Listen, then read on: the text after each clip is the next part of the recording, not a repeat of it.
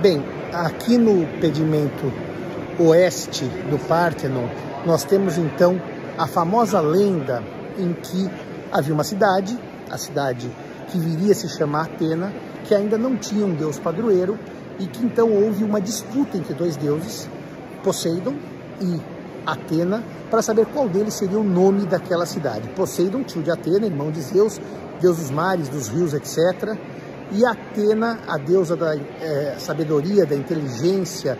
Aliás, é, também no podcast do professor Moreno, eu aprendi que havia uma complementaridade entre Atena e Poseidon. Enquanto Atena era racionalidade, Poseidon era irracionalidade. Então, por exemplo, se o cavalo é atribuído a Poseidon, Atena criou o bridão para segurar o cavalo.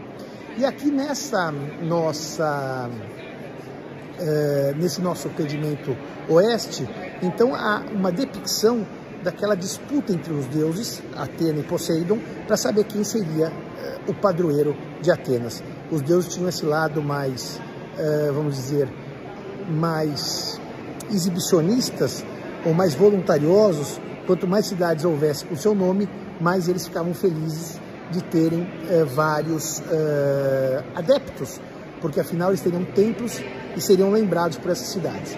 O problema é que nesse concurso, o que ocorre é que Atena oferece de presente para aquela cidade, que ainda não tinha nome, a oliveira. E Poseidon, quando bate com seu tridente, ele produz uma fonte de água salgada, o que não é lá muito útil para a cidade. Então, numa votação entre os deuses, a cidade acaba sendo atribuída à deusa Atena. Até diz o mito que, como havia mais deusas, uma deusa mulher a mais que homem, que o homem, a, acabaram as mulheres ganhando essa votação e por isso as mulheres teriam perdido o direito de votar, por essa decisão eh, de Zeus, já que as mulheres, com um voto a mais, deram a Atena o nome da cidade. Eu vou agora virar a câmera e mostrar para vocês as estátuas deste concurso que deu o nome a Atenas.